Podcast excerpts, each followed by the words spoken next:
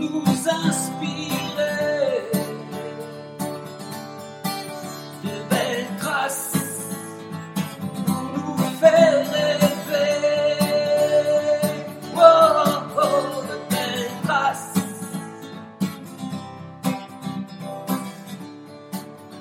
C'est la première fois que je reçois au micro de Beltrace une footballeuse. Et oui, on n'a pas beaucoup l'occasion de se rencontrer avec les joueuses de foot, donc j'ai saisi l'opportunité proposée par le Sportel Awards à Monaco pour aller à la rencontre de celle qui a défendu avec brio les couleurs de l'équipe de France lors de 64 sélections et qui maintenant est consultante journaliste, donc ça devrait bien se passer, on devrait tchatcher pas mal. Bonjour, bonjour Jessica Ouara Domo. Bonjour. Alors, on va rentrer tout de suite dans le vif du sujet. Pourquoi le foot?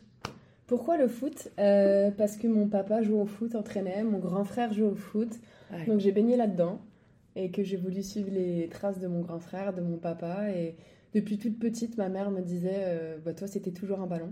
Ah J'appelais ça un bilon et pas un ballon, mais quand j'étais dans les ma- quand j'étais dans les magasins, je demandais pas une poupée, je demandais un bilon. En fait, je pense que voilà, j'étais avec maman qui est sportive quand même, elle suivait mon père, elle suivait mon frère, donc j'étais sur les terrains de foot depuis euh, toute petite et je suivis la trace euh, de tout le monde. Ah, c'est dingue ça. Ouais. Il y, a, il y a beaucoup de, de champions qui sont venus à ce micro qui m'ont parlé de, de, de ça. En fait, il y a, ça vient souvent de l'environnement, en fait, quand même, euh, parce qu'on est avec les autres. Ouais, c'est ça. Après, j'ai fait de la gym avant, j'ai Oui. fait du hand.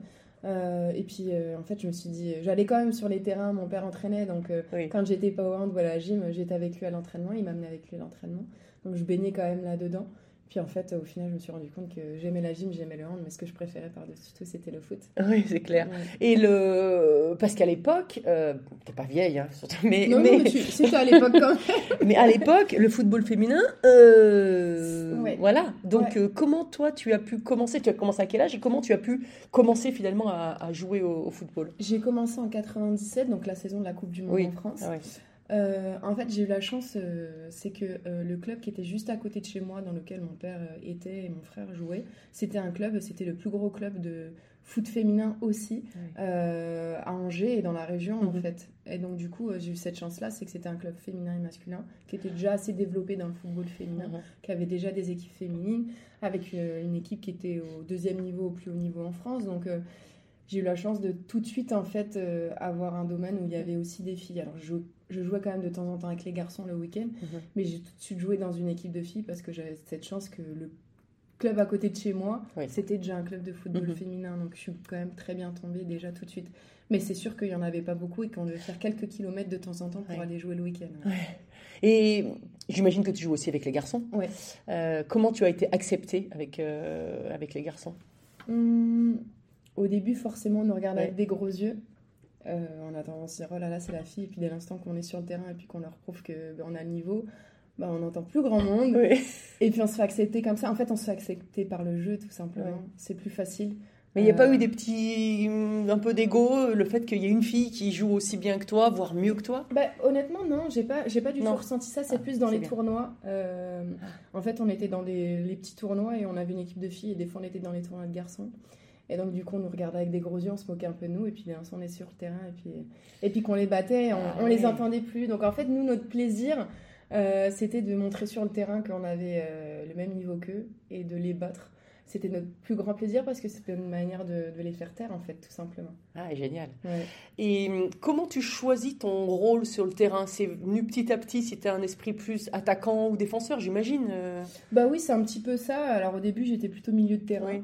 Euh, Ça, ça, faut courir. là. Ouais, Alors là, faut courir un petit peu, mais je pense que quand on est jeune, euh, euh, bah, on, on nous aide un petit peu aussi à nous placer, forcément. Alors maintenant, tous les petits garçons, les trois quarts du temps, ou les petites filles ont dit d'être attaquants et de faire comme euh, Ronaldo, Messi, Mbappé, euh, tout- toutes ces choses-là. Mais, euh, mais euh, oui, j'ai voulu être.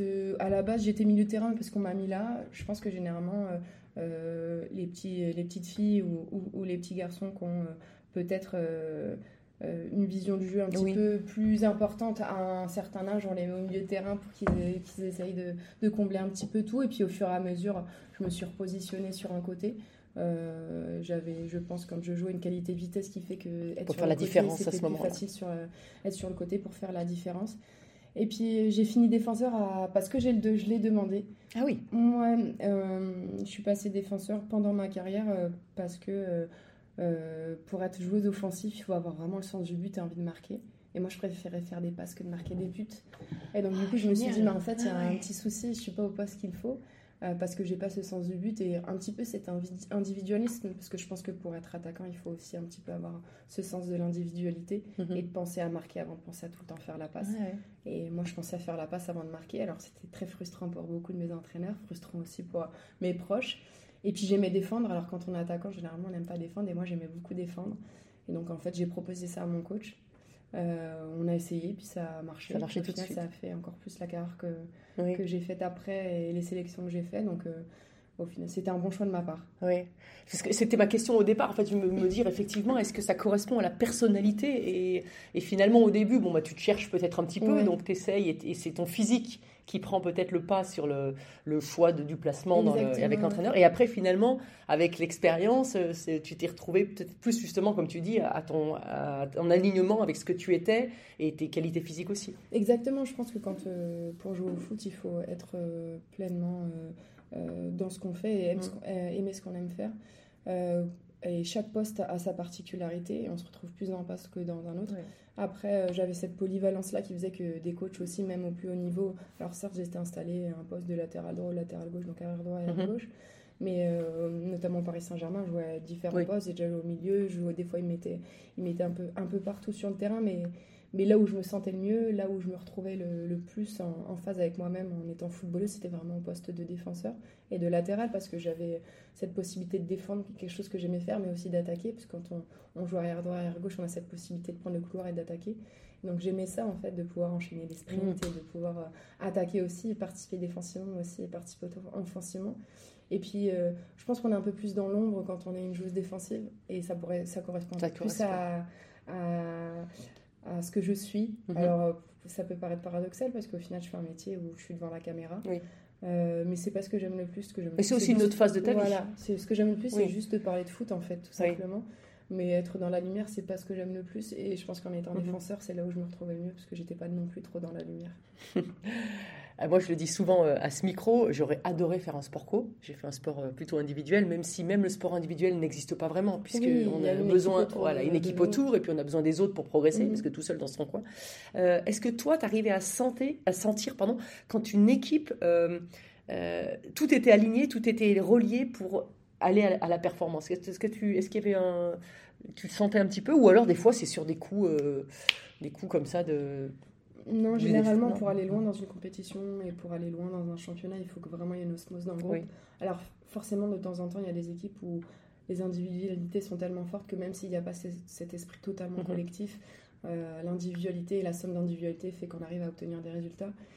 Mais euh, j'ai eu la chance de faire des grandes compétitions et à chaque fois que, quand ça s'est bien passé, c'est qu'aussi il y a un groupe qui est quand même très performant et un groupe qui vit bien ensemble.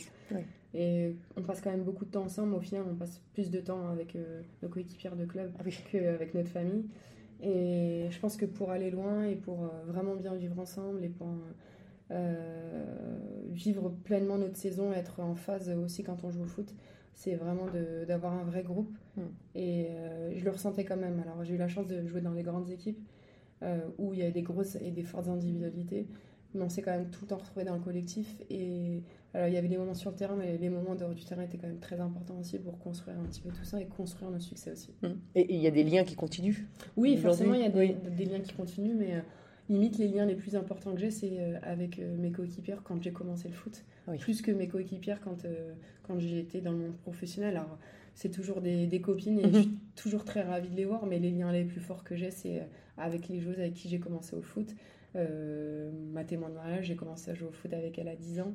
Euh, mes amis les plus proches, je pense avec qui j'ai joué au foot, mais quand j'étais encore plus jeune. Et ce lien est, est resté en fait. Euh, je pense que ça nous permet de faire de très belles rencontres le sport, Oui. euh, peu importe l'âge. Et moi, au final, mes plus belles rencontres, elles ont été dans le foot, mais elles ont été quand j'avais 10 ans, 11 ans et 12 ans, quoi, parce que c'est encore mes amis. Je suis marraine de, des enfants de, de, de mes amis qui sont, euh, que j'ai connus au foot. Donc, euh, ouais, tout change, tout change. Mm, Ça change notre vie c'est sûr. Et quel était ton rôle dans le, dans le vestiaire? Est-ce que tu avais un rôle où tu prenais la parole ou tu étais plus dans l'écoute avec ce rôle un peu, de, un peu, plus, un peu plus effacé ou... Au début, j'étais un peu plus effacée. Bon, je pense que ça fait partie, c'est un petit peu de ma personnalité, forcément. Euh, mais aussi parce que je pense qu'il y avait des personnes beaucoup plus lég- légitimes que moi pour parler. Euh, je suis arrivée tard dans le groupe France, je suis arrivée à 25 ans. Donc, il y avait des joueuses qui avaient mon âge, mais qui avaient déjà 3, 4 ou 5 compétitions derrière elles. Et, et pour moi, qui étaient plus à même à parler. Je préférais avoir ce rôle de parler avec la jeune génération quand euh, j'avais un peu plus d'expérience et de bouteille en, en sélection ou en, en club. Mais euh, c'était plutôt individuel, c'était plutôt euh, essayer de faire en sorte que les jeunes se, se sentent bien dans leur arrivée dans le groupe. Euh, je faisais toujours par exemple des retours vidéo, moi, sur mes matchs avec euh, l'entraîneur adjointe.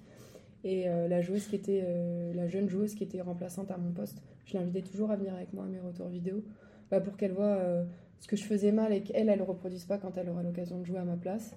Euh, pour voir ce que je faisais de bien aussi, pour qu'elle elle mette en place ce que je faisais de bien. Et pour moi, c'était important cette transmission. Donc j'avais plutôt, j'aimais plutôt avoir ce rôle de transmission auprès de la nouvelle génération, de la jeune génération, euh, plus qu'un rôle où, où je parle vraiment euh, devant tout le monde. J'aimais plutôt ces petits euh, rendez-vous entre guillemets informels Ouais, ouais. avec les jeunes et pour essayer de leur transmettre un petit peu l'état d'esprit du groupe France.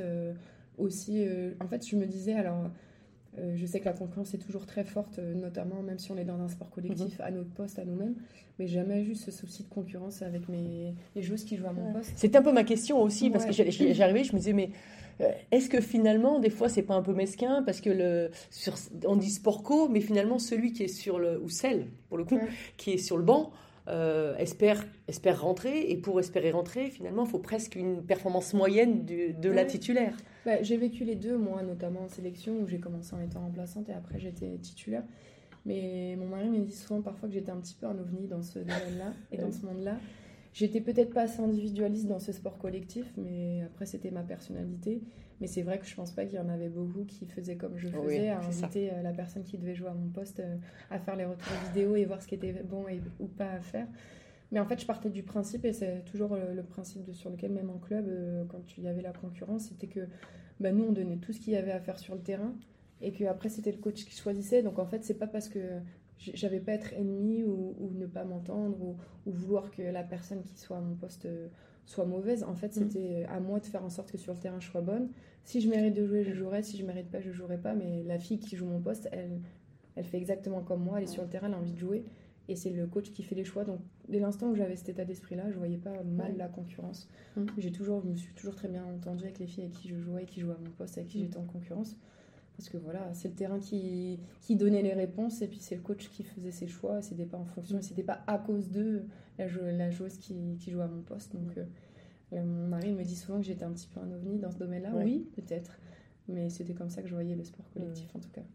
Moi, je le traduis aussi en disant euh, la jalousie qui, euh, qui, qui peut arriver hein, dans une équipe et même dans un sport individuel, parce que des fois, tu t'espères plus que ta coéquipière, elle soit derrière toi, derrière- enfin qu'elle gagne pas, plutôt que ce soit plus auto une étrangère. Donc, tu vois, ça va Mm. loin. J'ai dit la jalousie, elle doit être remplacée par l'émulation, en fait. Et l'idée de progresser tout, tout, tout ensemble et pas de tirer vers le bas, parce que de toute Mm. façon, si tu tires vers le bas, tu vas aussi vers le bas. Donc, l'idée, c'est vraiment que c'est euh, se servir de- des autres pour, pour progresser. Et, et au début, c'est pas évident, mais avec, je pense qu'avec l'âge et la maturité, on, on comprend ça et c'est important. Oui, je pense qu'il y a ça aussi. Je pense qu'il y a des caractères aussi, forcément. Oui. Euh, ça fait partie du caractère, soit on l'a, soit on l'a pas. Mais, mais je pense qu'avec l'âge, on se rend compte qu'on a besoin des autres pour euh, Ah oui, nous ça, aussi être tout en haut. Et on se rend peut-être un peu moins compte quand on est plus jeune, mais avec l'expérience, on se rend compte que euh, si on veut nous être forts aussi individuellement, on, a, on est obligé de s'appuyer sur les autres et faire en sorte que tout le groupe soit bon. Donc, euh, avec l'âge, je pense qu'il y a beaucoup d'individualistes qui le deviennent un petit peu moins, forcément, qui le comprennent. Mm. Puis après, je pense que ça fait vraiment partie du caractère aussi. Oui. Oui, oui, non, mais après, il ne faut pas se changer complètement. Tout à l'heure, tu as parlé d'adjointe. Ouais. Euh, tu as eu des entraîneurs euh, coach femmes essentiellement ou? Moi, j'ai eu essentiellement des, des hommes. des hommes Oui, c'est pour ça. tous les, tous les sélectionneurs que j'ai eus, c'était des hommes. J'ai eu Bruno Bini, Philippe Bergerot et Olivier Chouafny, c'était que des hommes. Ouais. Il y avait des adjointes femmes, mais il y avait beaucoup d'hommes. Mais mes sélectionneurs, c'était que des hommes. Mais parce que euh, on a du retard, euh, on avait du retard dans le football féminin, mais on a du retard aussi dans, dans, dans le nombre d'entraîneurs euh, qu'on a féminines, parce que bah, on a mis du temps à passer nos diplômes, tout Oui. simplement. C'est plus une question de retard et c'est pour ça que j'ai eu beaucoup d'hommes que question de, de compétences euh, dans tous les domaines euh, sportifs en général, euh, dans les instances, euh, dans l'arbitrage, euh, dans les coachs. euh, Il y a un peu moins de femmes que d'hommes parce qu'on a mis du temps à se dire qu'on pouvait aussi faire ces métiers-là. On avait un petit peu le syndrome de l'imposteur, je pense. Oui, c'est sûr. Euh, et donc, du Comme coup, dans toute la euh, société. Voilà. Et donc, du coup, euh, là, on voit de plus en plus de femmes passer leur diplôme. Et c'est bien, parce qu'il y a de plus en plus de femmes qui entraînent au haut niveau. On le voit dans notre D1 Arkema, nous, au foot. Et il faut que ça soit le cas de plus en plus. Mais euh, la nouvelle génération arrive, les filles commencent à passer leur diplôme. Et donc, on verra de plus en plus d'entraîneurs femmes sur les bancs de, de touche, que ce soit en- euh, dans notre D1 Arkema, mais aussi en sélection. Alors tu parles de tout ça, mais tu dis les filles vont passer, mais tu dis pas je. Non, Hein Non. coach, non Non, alors, euh, euh, faut jamais dire jamais, mais à l'heure actuelle, Oui. pas du tout. Non, ça. euh, si j'ai arrêté euh, ma carrière, c'est parce que je voulais passer du temps en famille avec mes amis, avec mes enfants, euh, avec ma famille. Et quand on est coach, en fait, c'est pire que quand on joue, Oui. euh, honnêtement. Euh, parce que nous, on va à l'entraînement, on rentre dans l'entraînement, on va jouer, et voilà, quand on, quand on est sportif de niveau. Mais l'entraîneur, il a tout à préparer, il a tous les matchs à préparer. Donc, il est sur le terrain avec nous, mais il a aussi tout là à côté. Mm. Donc, on a encore moins de vie. Oui. Et, euh, et moi, si justement j'ai arrêté, c'est pour avoir une vie de sociale, entre guillemets, et puis retrouver un petit peu tous ces moments que j'ai loupés avec mes proches. Et je sais que si je suis entraîneur, je repartirai dans, ce, dans ça, mais en pire. Et à l'heure actuelle, euh, non, l'envie n'est pas là. Mm. Dans Moi, le je suis dans le même cas, tu sais, Ouais, donc, être dans je le- connais bien. Être dans le foot, oui. Euh, Bon, là, je suis, je suis consultante, je suis toujours dans le Oui. foot d'une manière ou autre. Être un jour dans des instances, être euh, à la direction sportive d'un club, etc., oui, ça m'intéresse. Mais être entraîneur, euh, pour le moment, non, pas du tout. Oui, c'est autre chose. hein. C'est autre chose. c'est autre chose et c'est un autre investissement. Exactement. Et Exactement. euh, je pense que tu as, besoin aussi de. Le milieu du sport, le milieu dans lequel on est, il est tout petit finalement. Mhm. Et, euh, et l'ouverture, toi, Ouais, par, la- les médias. Et, Ouais. Bah, justement, on va parler de, du, du superbe documentaire que tu as fait sur euh, euh, Amel. Amel. Voilà, sur, le fait qu'elle soit maman et qu'elle se soit acceptée pendant sa carrière et acceptée en équipe. Ouais, Hein, tu l'as suivie pendant, euh, exactement. pendant longtemps. En fait, l'idée est venue euh, quand j'ai su qu'Amel était, était enceinte. C'est euh, moi, j'ai pas osé. Oui. C'est vraiment l'idée principale. C'est, euh, je suis partie du constat que moi, j'ai pas osé. Alors, j'étais l'une des seules filles qui était mariée euh, en équipe de France. Et tout le monde disait Allez, Jess, faut que tu sois la pionnière, fais ton enfant. Ouais, je vais être la pionnière, mais, mais comment Euh, Il y avait beaucoup de peur. peur du regard du club, peur de la sélection, peur de ne pas retrouver au niveau, peur de tout ce vide juridique autour du statut de Mhm. la maman sportive, entre guillemets, de haut niveau. Et en fait, j'ai pas osé. Et je me suis dit Amel a osé. Il faut qu'on la suive. Il faut qu'on voit Génial. il faut qu'on Mm. voit comment c'est euh, euh, le retour d'une maman, comment c'est difficile de retrouver Mhm. son niveau. Euh, mais voilà, et donc avec Ikram Chikesh qui a, qui a réalisé ce, ce documentaire avec moi, ben, on a suivi Amel, mais pas que. On a été voir euh, toutes ces aussi mamans en France qui ont été un petit peu pionnières, euh, notamment Charlotte Fernandez qui, elle, euh, a eu ses deux enfants euh, très jeunes, mais qui n'étaient pas du tout suivis. Donc euh, on se rend compte aussi de l'évolution qu'il y a. Euh, on a été voir ce qui se passe aussi aux États-Unis euh, avec Krista Dunn, qui est championne du monde et Mhm. qui venait d'être maman. Euh, parce que pour nous, les Françaises, euh, c'était un petit peu rêvé de voir ces, ces Américaines descendre du bus avant un match avec leurs enfants dans les bras. Et nous, on voyait ça comme quelque chose d'extraordinaire et ça donnait envie forcément, mais on savait que nous, on était loin de tout ça. Donc, je voulais faire aussi un constat par rapport à ce qui se passait outre-Atlantique et voir le retard aussi quand même qu'on avait encore en France. Et puis, je voulais surtout mettre en avant toutes ces super mamans, en fait, et toutes ces super women Mhm. qui sont capables et qui montrent qu'ils sont capables de, de, de faire les deux en même temps, d'être sportif de haut niveau et, et d'être maman. Et je voulais surtout euh, donner envie euh, à ces footballeuses qui osent pas, bah, montrer que c'est possible de le faire parce que on est trop à. En tout cas, une- toute ma génération, on a fait nos, on a fait nos enfants après Oui. notre carrière. Et je pense qu'il est, il est important de montrer et on a besoin de rôle modèle. Et je pense qu'Amel Majed, c'était un, beau rôle modèle. Mm. On n'en a pas eu, j'en ai pas eu moi quand je jouais et j'aurais aimé en avoir parce que je pense que j'aurais osé avoir mes enfants pendant ma carrière. Et c'est un regret que j'ai parce que j'aurais aimé qu'ils me voient sur le terrain, qu'ils me connaissent en tant que aussi euh, sportif de haut niveau. On a la chance d'en avoir d'autres euh, dans le dans dans d'autres sports Dans en France. On a des beaux rôles modèles, euh, mais on n'en avait pas dans le foot. Et pour moi, c'était important de, de mettre en lumière Amel Majri pour qu'on en ait aussi dans le foot et pas que dans d'autres sports. Mm. Ouais, mais c'est, une très très belle image, comme tu dis. euh, tout le monde a été euh, plus ou moins inspiré, et là, c'est, ça ouvre d'autres perspectives. Et c'est pas juste, euh, bah ouais, je fais mon sport, et puis ouais, vite, vite, je termine, et puis ma vie de famille, et voilà. Donc Mm. c'est. euh, Ouais, c'est ça. Je pense que si j'avais été maman pendant ma carrière, j'aurais pas arrêté aussitôt. Parce Oui. que si j'ai arrêté, c'était aussi pour construire ma famille et faire mes enfants. Donc, donc oui, je pense que c'est important de montrer qu'on peut qu'on est une athlète de haut niveau, mais qu'on peut être femme en même temps et qu'on peut avoir sa vie de femme en même temps et pas s'oublier en tant que femme quand on est sportif de haut niveau. on a tendance à toutes les sportives de niveau à un peu trop s'oublier en tant que femme. Oui. Et je pense que c'est important pour aller le plus loin possible et être au plus haut niveau possible et continuer surtout le plus longtemps possible de trouver cet équilibre entre les deux. Mm.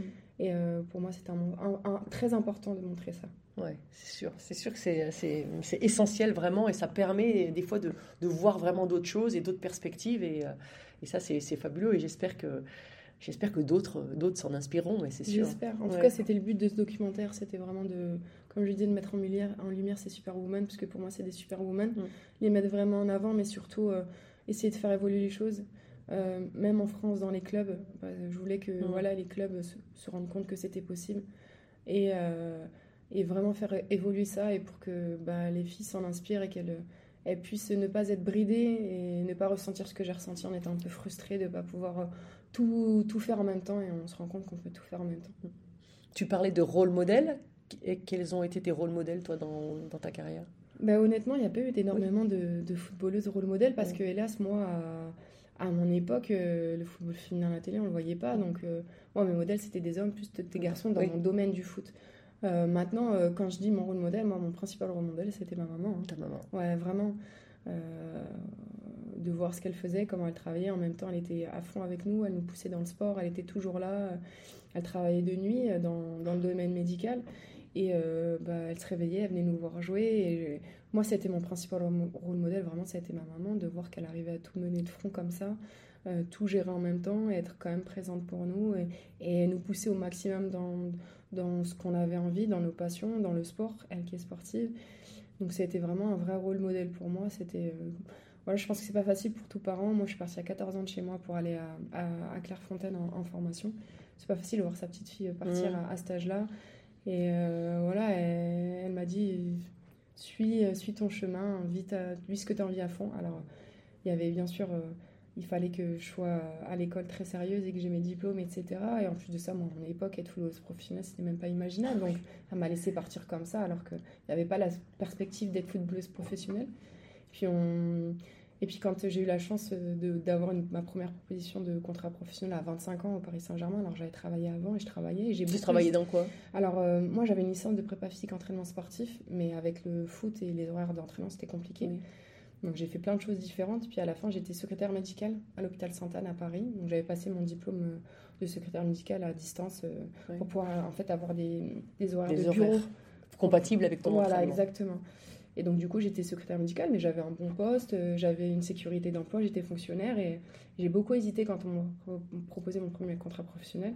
Et ben, il faut toujours écouter sa maman. J'ai demandé les conseils de ma maman, qui était mon rôle modèle. Et elle m'a dit Mais ma fille, tu as travaillé avant, tu es partie tôt de la maison pour, euh, pour vivre de ta passion, tu as vécu plein de belles choses, tu connais le monde du travail, tu sais ce que c'est de travailler. Je m'inquiète pas pour toi, tu retravailleras après, tu retrouveras du travail. Mais fonce, tu as la chance euh, bah, de pouvoir peut-être vivre de ton métier pendant quelques années, profite à fond. Il faut toujours écouter sa maman, je veux dire, parce que, que je l'ai écouté, c'est pour ça que je suis là devant toi aussi, hein, c'est parce que je l'ai écouté et que ça m'a amené tout ce que ça m'a amené maintenant. Ouais. Et tu as été inspirée par d'autres sportifs Parce que tu parlais pas dans ton... de ouais. sportive, on va dire, oui, peut-être oui, bah moi, à mon époque, euh, les sportifs qui m'inspiraient, c'était Marie-Jo Pérec. Oui. C'était euh, tout- toutes ces sportives-là parce que elle dépassait un petit peu les limites. Et puis, et puis au-delà de la sportive et, et des, de ce qu'elle faisait sportivement parlant sur, euh, sur une piste d'athlétisme, était aussi ce qu'elle donnait autour. Euh, les causes qui étaient, je, je pense qu'un un sportif doit pouvoir aussi essayer d'être engagé, de, Mm. de- d'ouvrir des voies. Et elle était aussi. Donc, je pense que ouais, celle qui m'inspirait le plus, c'était Marie-Jo Pérec. ouais. Ouais. Mm. Et tu l'as rencontrée? Non, oh, je l'ai vu de loin, mais Oui. j'ai pas eu la chance de la rencontrer. Ah bon. Mm. Ça peut être dans un, dans un événement Ouais, comme ça, au Sport. Awards, euh, Ouais, que tu ouais. pourrais la rencontrer. Mais, Ouais. euh, euh, j'ai regardé ton, ton, ton parcours Ouais. et euh, j'ai pas vu les Jeux de 2012. Pourtant, te- Non. Je suis arrivée en, équipe de France après les JO, en octobre 2012. D'accord, ok. c'est Donc ce j'ai fait mais, 2016, mais j'ai pas, j'ai pas fait Ah oui. jeu. Non, j'ai eu ma première sélection en A en 2008, mais après j'ai eu 4 ans où j'ai pas été. Ouais, T'as fait sélectionnée. 2016 quand même. Oui, j'ai fait 2016. Ouais, j'ai fait ceux de. Rio, mais j'ai pas été sélectionnée pour euh, 2012. J'ai eu ma première sélection en équipe de France en 2008, et après j'étais généralement en équipe de. J'ai fait euh, les universiades, donc toutes les D'accord. universiades. euh, J'en ai fait trois, mais j'ai pas eu la chance euh, de faire ceux à Londres. Mm. Et euh, bah, j'ai connu vraiment, et j'ai été installée en sélection que à partir de octobre 2012, donc après les JO de Londres, mais j'ai eu Ouais. la chance de faire de, ceux de Rio, donc euh, Oui. j'en ai déjà fait une, c'est déjà deux Oui. Ouais, ouais, c'est sûr. Même si euh, le, le foot euh, au, euh, au jeu, comme comme c'est Ouais. dans des stades un peu partout, C'est- pas forcément euh, En fait, au village et avec les autres athlètes. Alors j'ai plus ress- ressenti ce truc de, de jeu aux universiades. Oui. Parce que les universiades, c'est les Jeux olympiques universitaires au final. Il y a beaucoup d'athlètes qui sont aux Jeux olympiques qui se Mhm. préparent en étant aux universiades. Je l'ai plus ressenti, c'est ce domaine des Jeux aux universiades parce qu'on était dans le village olympique, Mhm. euh, parce qu'on allait voir les autres compétitions, etc. Plus que quand j'ai fait mes JO à Rio, parce qu'on n'était pas du tout à Rio, on Mhm. était un petit peu partout. Et donc du coup, ben, on n'a pas ce truc de équipe France, Oui. de, parce qu'en fait, on, on vit pas ça avec les autres athlètes. Mhm. Et tant, quand t'es pas au village, tu vis pas les, les, Ah non, les c'est Jeux sûr. olympiques de la même manière. Mais le foot n'est pas le seul sport, il y a plein d'autres sports Oui, qui au oui, final oui. qui vivent pas les JO, qui n'ont pas l'impression d'être aux JO Mm. comme on est. Mm. Donc euh, ouais, c'est c'est assez particulier de vivre des, des Jeux olympiques quand on est footballeur ou footballeuse. Oui, oui, c'est sûr. Mais, euh, mais je me disais aussi, tu vois, dans Regard extérieur, en suivant l'équipe de France de foot féminine, euh, il y a un moment, il m- c'est- j'ai de la frustration en fait qu'il n'y ait pas eu euh, un, résultat, une médaille olympique. Je te parle des Mhm. Jeux parce que pour moi, c'est Oui. voilà. Mais Oui. il y a eu la Coupe du Monde aussi en France et je me dis, à chaque fois, il a manqué quelque chose pour que ça passe justement la vitesse supérieure. Exactement. Hein ouais, ouais, c'est exactement ça. Je pense qu'il manque quelque chose. De toute façon, on le voit et on le voit chez les garçons dans le domaine du foot. Mhm. Il y a eu des booms, euh, il y a eu des booms de- d'inscription, de, licence, etc. après un titre, après la Coupe du Monde 98, après le résultat à l'Euro 2016, après la, la Coupe du Monde 2018. Mhm. Il faut des titres pour, euh, pour donner envie à tout le monde et pour faire euh, exploser les choses et, et pour euh, permettre de faire grandir ce sport. Il faut des titres. On n'en a pas avec la sélection, hélas, encore. Je pense qu'il y a un cap mental à passer. Ouais. Parce que je pense que le talent, on l'a techniquement, tactiquement, on est présente, mais je pense qu'il va falloir vraiment, il faut qu'on arrive à travailler mentalement et, et qu'on arrive à passer ce cap de la pression, de tout ça, de, de gérer l'instant où, où ça devient un peu plus difficile. On a tout ça à gérer, je pense, pour réussir à avoir un, Mm. Un- un titre, parce que la qualité, elle est là, mais maintenant, il faut réussir à, à ce détail-là, le faire passer de notre côté à nous et pas que ça, ça reste chez les autres. Toi, tu as travaillé avec un préparateur mental ou toi-même de ton côté ou... Non, pas, non, pas du tout. Euh, je sais que c'est de plus en plus courant, notamment Oui, dans clubs. oui. oui. Euh, à la fin, à Lyon, il y avait quelqu'un qui était là euh, pour nous aider de temps en temps. Donc, euh, moi, j'ai été le voir sur la fin un petit peu, mais aussi pour des trucs un peu plus personnels qui peut aussi nous poser souci quand on joue. Euh, mais, euh, mais, mais je pense que, et en fait, je pense, et je pense que de plus en plus les clubs se rendent compte que l'aspect mental est très important au haut niveau Mhm. et que bah, c'est pas négligé, c'est autant important que l'aspect physique, l'aspect technique, l'aspect tactique. Mm. Donc ça se met de plus en plus en place. Mais en tout cas, moi, quand je jouais, non, il n'y avait, il y avait pas de préparateur mental. Mm. Ouais. C'était encore un petit peu euh, tabou, entre guillemets. Oui, oui, puis c'est pas, c'est pas forcément accepté même dans l'équipe parce que le coach, il a plus tout à fait, il pense ne plus Ouais. avoir la même place. euh, Je donc, pense que c'était un vœu, je pense que c'était vu parfois comme un aveu de faiblesse de se dire Ouais. qu'on a besoin d'un Ah oui. préparateur mental, alors que pas du tout. Il faut se rendre compte qu'il faut Mhm. essayer de tirer euh, le maximum de chacun. Et que Oui, puis il y a des outils que de- chacun voilà. peut utiliser. Et je pense que la préparation mentale est un outil important. Moi, dans, dans mes études, on l'a vu, la préparation mentale dans l'entraînement sportif, et on a vu que c'était un rôle très important. Mais, euh, mais ouais, c'était pas encore, euh, encore assez reconnu. C'est de, de plus en plus, donc c'est bien. Et tant mieux pour les sportifs, parce que on oublie qu'un sportif, c'est un être humain avant tout. Oui. Et souvent, on l'oublie, donc du coup, euh, on se rend pas compte de l'impact qu'a le sport de haut niveau sur la santé mentale des, Mm. des athlètes. Il y a de plus en plus d'athlètes qui Mm. brisent ces tabous-là, et c'est tant mieux, et qui parlent ouvertement de tous ces problèmes euh, Mhm.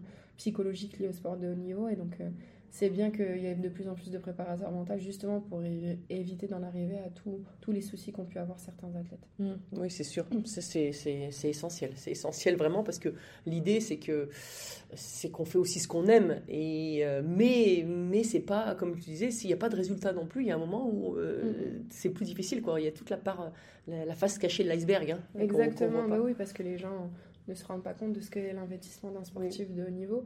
Alors, on a la chance de faire un sport qui est quand même très médiatisé Oui. et, et on peut en vivre assez, assez aisément, notamment les garçons. Mais mais euh, il y a beaucoup d'autres sports qui sont pas assez médiatisés. Alors pourtant, les sportifs se donnent à fond, et corps et âme, à leur sport. Et, et je pense que ça peut détruire beaucoup de personnes. Et donc, du coup, euh, je pense que la préparation et la santé mentale est très importante dans le sport de haut niveau. Et ça Mm. commence à être de plus en plus reconnu. Donc, Mm. Ton plus beau souvenir dans ta carrière? Alors j'ai eu la... plus, hein. Ouais non, j'ai eu la chance d'avoir des titres donc euh, mais c'est pas mon plus beau souvenir, mon plus beau souvenir c'est euh, euh, j'ai rejoué. En fait, moi, je suis, de, je suis angevine, donc je suis d'Angers à la base. Oui. J'allais au stade avec mon papa à Angers, voir les matchs, etc. Et j'ai eu la chance de porter le maillot de l'équipe de France à Angers. Ah, Angers. Et je pense que c'est la seule Marseillaise où j'ai eu les larmes aux yeux. Euh, en fait, euh, c'est là qu'on se rend compte de tout le chemin qu'on a parcouru Oui. et la fierté de voir sa famille et de sa grand-mère et, et ses oncles et tantes dans le stade et, et moi d'être sur le terrain et pas être dans les tribunes comme j'étais quand j'étais petite. Euh, et en plus de ça, le sélectionneur m'avait fait le cadeau d'être capitaine ce jour-là. Et c'était la surprise, il me l'a annoncé le jour même. Et ouais, je pense que ça a été, ça a été mon plus beau moment, euh, le moment où, où j'ai ressenti le plus d'émotion. Je pense que ça a été à ce moment-là de, de se dire que voilà, je suis sur le stade de, euh, bah, de là où je, suis, où je suis née, au final, dans la ville où je suis née, euh, avec le maillot de l'équipe de France, donc le Graal. Et en plus de ça, devant toute ma famille, je pense que ça a été mon plus beau moment. ouais. Ouais, ouais, donc j'ai eu la chance de vivre des titres. On voit que t'as d'avoir les yeux qui brillent quand on parle encore. Ouais, j'ai eu la chance de- de- d'avoir des titres. Et donc, forcément, les titres, c'est toujours des bons moments. Mm. Mais ça, plus personnellement, c'est vraiment un, un magnifique moment. T'avais- tu parlais de la Marseillaise, tu avais justement des, un rituel pour rentrer dans, dans ton match avant le vestiaire ou la Marseillaise ou après sur le Je, terrain? je suis pas trop rituel, donc euh, pas spécialement. Euh, on a toujours. euh, il fallait tout le temps. ça, va être, ça va être drôle, mais il fallait tout le temps que j'aille aux toilettes avant, vider ma vessie. Oui, oui, c'était bah. important pour moi. Alors, il, y a des, il y a des sportifs, non, mais moi, c'était c'était obligatoire. Je pouvais pas rentrer sur le terrain sans, Oui. entre l'échauffement et il fallait tout le temps que j'aille aux toilettes. Euh, mais c'est tout. C'était le seul Enfin, c'est rituel c'est quand même le signe que ça travaille au niveau du ventre. hein. exactement. Oui, oui, Ouais, Moi aussi, c'était la même chose. hein. Exactement, il fallait tout le temps que j'aille faire pipi, tout le temps. C'était obligatoire. Mais, euh, mais c'est tout, c'était vraiment le seul gros rituel que j'avais, sinon j'en avais pas spécialement. Non, j'étais pas. Fallait pas que j'aie euh, le même sous-vêtement. le- Non, j'étais Oui, pas non, trop non, mais ça peut être une manière de rentrer. De... Non, voilà, non, ça va. J'avais pas de rituel principal, non. En tout cas, tu te bloquais pas dans un rituel. Tu te laissais l'ouverture de. Ouais, ouais. Après, je sais que euh, chez, chez beaucoup de sportifs, ça permet aussi d'avoir euh, euh, une routine. Il y en a qui ont besoin Oui. de routine. Et je, je Pour se mettre dans un état positif. exactement. Mais moi, j'avais pas besoin personnellement de cette routine pour pouvoir euh, Mhm. être pleine- pleinement dans, dans mon match. Il y a des coachs qui t'ont marqué dans ta carrière particulièrement? Ma première coach, Sandra Martin Angers, forcément, parce que c'est elle qui m'a qui m'a appris la base de mon football. Euh, et après, je jouais avec elle, donc euh, en senior, donc ça a été ma première vraiment coach et qui m'a marqué. Euh, j'ai eu la chance d'avoir des bons coachs, mais euh, je pense que celui qui m'a donné plus confiance en moi, c'est Philippe Bergerot, le sélectionneur de l'équipe de France. C'est vraiment le coach qui m'a installé en sélection, mais surtout qui m'a donné confiance, qui m'a rendu pleinement là. Et, et du coup, j'avais envie de me battre pour lui en sélection. Et sur le terrain, envie de me dépasser à fond parce que je sentais cette confiance-là qu'il avait en moi. Euh, Il y a des moments plus compliqués parfois en club avec le, le coach que j'avais. Et, euh, et lui, à chaque fois, il avait ce mot. Dès que j'allais en sélection, c'était une bouffée d'oxygène parce qu'il avait ce mot-là pour me dire Mais ah, là, il va dire que t'es pas un bon défenseur après un match ou des, ou des choses comme ça qui me reboostaient un petit peu parce que Mhm. bah voilà, j'étais avec un coach en, en club au quotidien qui avait tendance à plutôt euh, faire l'inverse et pas me donner confiance. Et en fait, ce sélectionneur-là, Philippe Bergeau, me donnait pleinement confiance. Et avec lui, en fait, ça me permettait, je pense, de rester au haut niveau. Et, et je pense qu'il n'y a rien de mieux euh, d'avoir un, un- un coach qui te donne confiance si on a envie de lui rendre sur le terrain. Alors, je pense qu'un bon coach, c'est un, un coach qui donne confiance à ses joueurs parce que bah, après, les joueurs, ils n'ont qu'une envie, c'est de battre Mhm. aussi pour lui sur le terrain et de se dépasser encore plus. Et j'ai beaucoup aussi aimé Olivier Chouafny, mon dernier sélectionneur, qui était quelqu'un de très humain. Et je pense que pour être un bon coach, il faut être très humain. Et il ne faut pas s'intéresser qu'aux sportifs ou aux sportifs, il faut s'intéresser à l'être humain. Mhm. Et, et j'aimais ça chez lui, c'est qu'il s'intéressait, en plus de s'intéresser euh, à la footballeuse qu'on était, il s'intéressait aussi à la femme qu'on était. Et je pense que c'était très important. Donc j'ai aussi beaucoup aimé Olivier Chouafny pour ça, pour cet aspect-là. Bah justement, tu parles de la, de la femme que tu étais et que tu es. Euh, quand tu étais footballeuse, tu n'avais pas. Là, là tu as un magnifique turban sur la tête. Euh, tu, tu, et tu avais les cheveux libérés. Ouais. Là, maintenant, tu as un turban. Alors, moi, je, t'avoue que je suis un peu ignarde dans, ce domaine, si je peux te poser la question. Euh, je connais le voile, Oui. mais le turban, je, je, je ne sais pas à quoi. bon, C'est- par rapport à la religion, bien évidemment. Je pense que c'est un cheminement personnel qui, petit à petit, euh, alors j'étais déjà de, je me suis convertie pendant que je jouais encore, puis après petit à petit, je pense que c'est, c'est propre à chacun, c'est personnellement. J'ai même quand j'ai arrêté, j'avais, je, je porte le turban que depuis deux ans maintenant, donc Mhm. c'est pas, c'est pas, quand j'ai arrêté, j'étais, je, je le portais pas encore. Euh, c'est personnel, au fur et à mesure, c'est mes convictions et c'est, ça prend le, le- le pas sur moi. Euh, là, je ressens le besoin de maintenant porter le turban et peut-être qu'un jour, je ressentirai le besoin de porter le voile. Mhm. Euh, c'est vraiment, Mais le turban, c'est vrai que c'est pas commun. Non, c'est Hein vrai. Il y en a un peu plus de. Il y en a de Ça correspond à quoi en particulier? Je pense que ce cheminement personnel pour aller vers, euh, vers le voile, je pense. D'accord. Euh, mais euh, pour être encore un peu plus. je pense que de se voiler, ça, ça nous ferme beaucoup de choses, il faut être honnête, Oui. et encore en France à l'heure actuelle. Mhm. Et le turban nous permet de, de faire encore un peu de plus de choses. J'ai Un peu, un peu de ouais. marge. Ouais, Un de pas être oui. fort- de pas- Et puis je pense que personnellement, j'étais pas encore prête de passer de, de, de rien au voile. Mhm. Et je pense que c'est le cheminement, entre guillemets, euh, euh, petit à petit, pas à pas, pour. Je, je pense qu'un jour, euh, j'aurai euh, euh, la capacité, euh, j'ai envie de dire, intellectuelle de, de porter le voile, parce que, voilà, il faut être honnête que ça nous ferme beaucoup de choses. Et, euh, et est-ce que je suis prête à me fermer à tout ça encore? Je sais pas. Euh, donc du coup, bah, c'est euh, voilà, c'est, on va dire que c'est l'étape, euh, Mhm. les- c'est une étape, Une dans, étape. dans, dans, Dans dans ton mes convictions, perso- dans chemi- ouais, dans, mes personnelles pour aller pour aller un peu plus loin. Et du coup, euh, si on va sur les, les, les sportives voilées euh, qui pratiquent notamment le, le foot, et il y, a- il y a un peu des lois, il y a des discussions, quelle est ta, ta position, toi, sur... euh, Ah, moi, je, je, je suis pour le sport pour toutes et pour tous, peu importe euh, notre, notre apparence. Bien donc, sûr. euh, donc moi, je suis pour que, ouais, donc moi, je suis pour que les, les filles qui portent le voile, comme dans 95% des pays dans le monde, puissent porter le, puissent jouer au foot. En fait, les gens en France voient le voile comme, comme, comme quelque chose, un manque de liberté. Et en fait, j'ai l'impression que ben, ces filles-là qui ont, qui, qui ont envie elles-mêmes, parce que c'est pas toujours imposé, elles ont Mhm. envie de porter le voile, on leur prive encore plus de liberté. Et on leur prive de la liberté de pouvoir faire du sport. Mhm. Et moi qui suis maman maintenant, alors comme je disais, euh, euh, moi j'arrive à gérer ma frustration parce que je suis plus âgée et c'est plus facile pour moi maintenant. Mais je pense à ma fille en fait qui, euh, si un jour, comme nous, on l'éduque dans, dans, dans ce que nous on ressent, je me dis, bah, si un jour elle a envie de porter le voile, elle va, je me dis qu'elle pourra pas faire le métier qu'elle veut, elle pourra pas faire le Mhm. sport qu'elle veut, euh, elle pourra pas faire un sport en club tout court en, en France et je trouve ça dommage en fait parce que euh, il y a plein de jeunes filles qui ont envie d'être faire du sport, qui ont leurs convictions religieuses, mais c'est pas du prosélytisme, on voit ça comme du prosélytisme, mais elles ont juste envie de faire du sport tout simplement. Donc en fait, moi je suis pour le sport pour tout le monde, pour toutes et pour tous, Mm. peu importe nos convictions religieuses et, et même euh, si on a un couvre-chef euh, sur la tête quoi. Et donc euh, j'espère que tout ça va évoluer parce que j'ai la chance d'être en relation notamment avec le collectif des hijabeuses et, et, euh, et c'est très dur pour elles de ne pas pouvoir pratiquer le sport qu'elles ont envie et j'aimerais vraiment que ces lois elles changent parce que parce que c'est frustrant. Moi je connais je connais cette frustration parce que je le vis et, euh, et j'aimerais vraiment que plus de petites filles, plus de jeunes filles, plus de femmes tout court euh, vivent cette frustration là, qu'elles puissent pleinement faire du sport comme elles ont, comme elles ont envie. C'est clair. Euh, on n'arrive pas loin de la fin du Oui. podcast, ça va très vite. Euh, je voulais aussi partager avec toi sur, sur la place de, de la femme, justement, dans le monde musulman. Euh, euh, c'est, moi, je me rappelle à l'époque, alors, ça va faire très vieille, hein, Mm. mais Asiba Boulmerka, euh, qui court en short. Et, euh, et en fait, j'ai l'impression que grâce au sport, la place des femmes euh, euh, est plus, a pris, s'est libérée un petit peu, quoi. Oui, alors après, je pense que euh, les gens qui ne qui connaissent pas complètement la religion, et c'est normal parce qu'on s'éduque aussi par les médias, par tout ça, Mhm. et ça aide pas, euh, en fait, ne se rendent pas compte qu'on voit la femme euh, dans la religion musulmane comme, comme euh, quelque chose d'un peu de négatif, entre guillemets. Mais en fait, il faut pas confondre le culturel et le cultuel.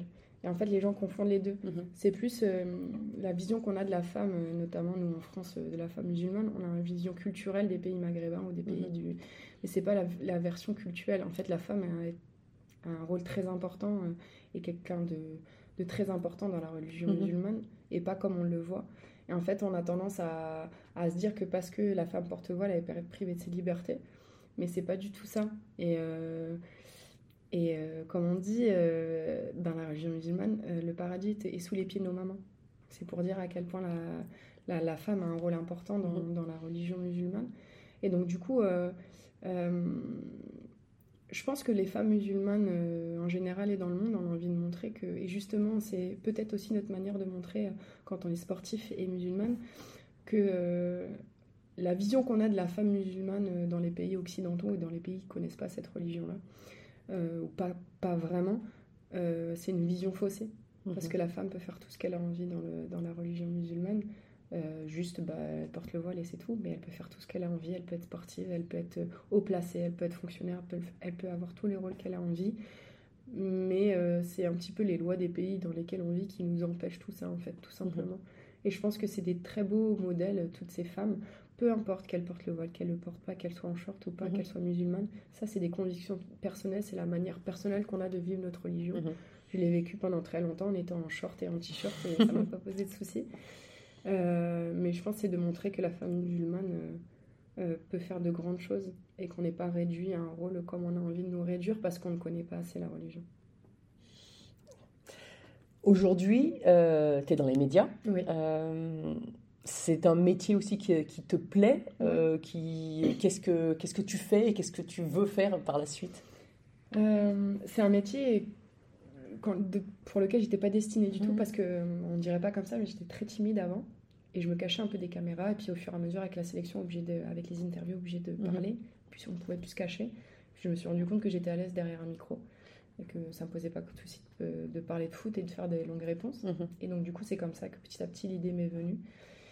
Et euh, bah, j'ai eu la chance de faire un peu de radio pendant que je jouais. Et puis, Canal est arrivé euh, pendant que j'étais blessée, donc un petit peu comme toi au final. Oui. Euh, j'ai fait ma première mission 19h30 PM pendant que j'étais blessée pendant la première convalescence de ligament croisé. Lyon allait me laisser aller le vendredi sur Paris parce que bah, toute la semaine, je me, je me remettais. Et puis, le deal, c'était que j'arrêtais dès l'instant où je Mhm. reprenais la compétition. Ce que j'ai fait. Mais ça s'était très bien passé. Donc, Canal, une fois que j'ai arrêté, euh, m'a recontacté. Et là, j'ai la chance de pouvoir parler de, de- de sport et de foot en général, mais aussi de tous les sports avec le Canal Sport Club, le Let's Mhm. Sport 360. Pour moi, c'est important aussi de m'ouvrir à tous les sports. J'aime parler de foot, j'aime commenter des matchs de foot, mais j'aime aussi parler de tous les autres sports parce que ça permet aussi de rencontrer des magnifiques personnes. Ça permet aussi euh, bah, de s'ouvrir à autre chose, de voir ce qui se fait ailleurs. Euh, je trouve ça intellectuellement parlant très, très intéressant. Et donc, du coup, euh, avec Canal, j'ai la chance de faire d'autres sports. L'idée, c'est de, de continuer, bien évidemment, à parler de foot, à Mhm. commenter des matchs de foot, mais euh, de faire d'autres documentaires, parce que c'était mon premier documentaire, Mhm. Le documentaire Baby Foot 9 fois dans la vie d'Amel Majri, mais j'aimerais aussi en faire d'autres sur des sujets sociétaux, parce que pour moi, c'est le but aussi du docu- documentaire. J'ai envie de Mhm, montrer euh, vraiment et avoir des sujets vraiment sociétaux. Pour ça, il faut avoir des bonnes idées, donc faire un documentaire, faire un documentaire, non. Et voilà, et puis faire aussi des petites pastilles. Euh, J'aimerais bien aussi euh, permettre à des footballeuses de rencontrer d'autres sports, d'autres Mhm. sportifs. J'ai eu la chance de le faire euh, avec Grace Guillaume et Souleymane Sissoko, le boxeur. Ah oui, oui, je connais Je pense qu'il y a des, il y a des belles choses à faire, des beaux moments de vie à vivre, et euh, c'est la prochaine étape, c'est de faire rencontrer euh, des footballeuses avec d'autres sportifs de haut niveau, euh, des athlètes olympiques, Oui, c'est, deux mondes qui se croisent Voilà. pas beaucoup, hein, le foot Voilà. en général. euh, Avec les autres avec sports. les autres Et je pense qu'on a beaucoup, nous, en tant que footballeuses, à tirer des autres Mhm. sports aussi. Et donc voilà, la prochaine étape, c'est ça, et c'est ce que j'ai envie de mettre en place sous forme de petites pastilles avec Canal, c'est de, d'aller la- de footballeuses à, aller à la rencontre d'autres sportifs et de se mettre en situation. On a vu grâce à avoir Ah. les gants de boxe, Ah oui. et j'aimerais euh, que d'autres sportives et d'autres footballeuses se mettent en situation d'un autre sport euh, pour se rendre compte aussi de ce que qu'il y a à côté. Ah. C'est une- on- J'ai hâte de voir ça, tiens. Je suis la première.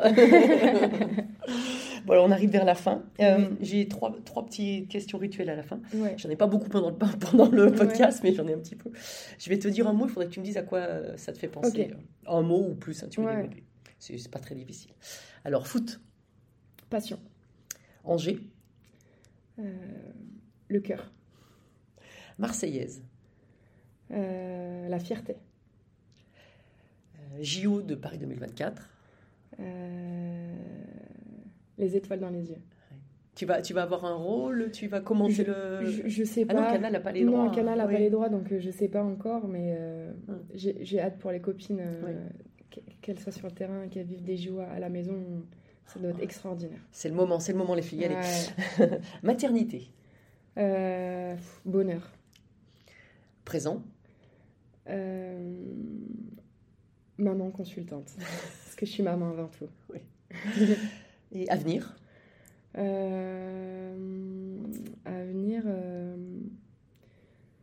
euh, l'avenir, santé, euh, santé, maman, épanouissement personnel, euh, c'est le plus important. Peu importe ce que je fais. Est-ce que tu avais une devise ou est-ce que tu as une devise dans la vie? Euh, derrière, derrière, ouais, j'ai une devise derrière chaque mal se, se cache un bien. Euh, j'ai toujours, euh, je me suis blessée, j'ai eu mon ligament croisé et Canal est arrivé et ce que je fais maintenant c'est parce que je me suis blessée. Et en fait, j'arrive à toujours tirer le positif de quelque chose de négatif. C'est ma devise personnelle. Euh, ça me permet de relativiser beaucoup de choses.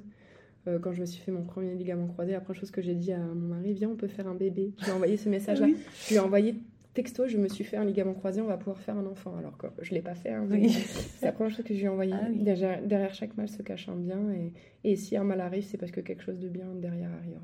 Il faut en tirer le meilleur. C'est un très beau message. Alors, mon podcast s'appelle Belle Trace. Mhm. Qu'est-ce que c'est pour toi une belle trace?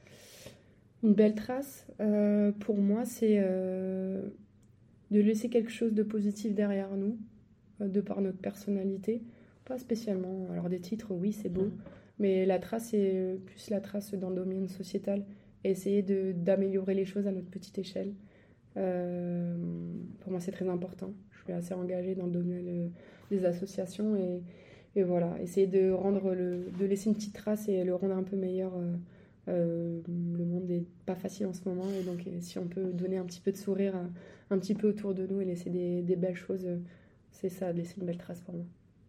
Merci beaucoup. De rien.